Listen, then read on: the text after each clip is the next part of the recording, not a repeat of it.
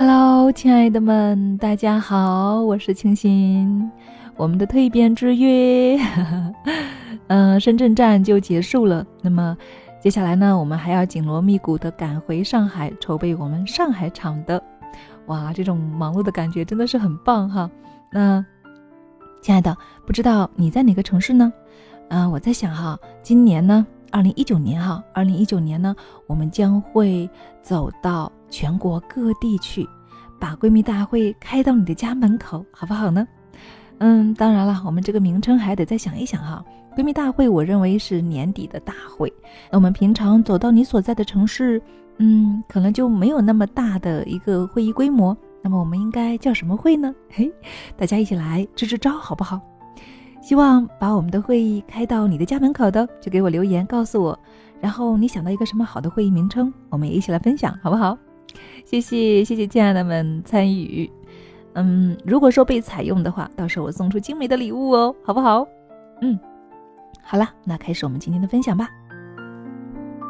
过度理由效应，少一些没有必要的猜想，不要刻意去猜度他人的想法。如果你没有智慧与经验来做一些正确的判断，通常啊都是瞎猜。人们做事情呢，都喜欢找理由，力图呢使自己或者是别人的行为看起来合情合理。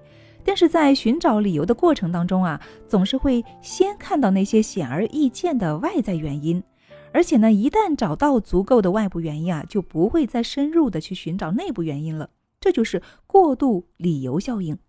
过度理由效应呢，阻碍了我们真实的看待问题的眼睛。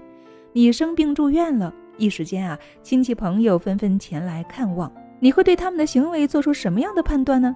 亲人来探访，我们一般啊会将之视为理所当然，因为我们是亲戚嘛。朋友来探望呢，我们会感动的无以复加，因为这个朋友啊交的真值。那这两种截然不同的反应啊，却是对相同行为做出的判断，得到的结果之所以不同呢，在于你用亲戚朋友的名词定义。解释了他们的行为，而懒得再去寻找内部的理由了。那实际的情况呢？也许呢要比你想象的复杂的多。也许在了解过度理由效应之后呢，你会学到做事情不要只看表面。很多时候啊，依靠表面现象做出判断，只会引领你做出错误的决定。好了，亲爱的们，今天的分享就是这些了。有没有一些触动和启发呢？少一些猜想，尤其是没有必要的猜想。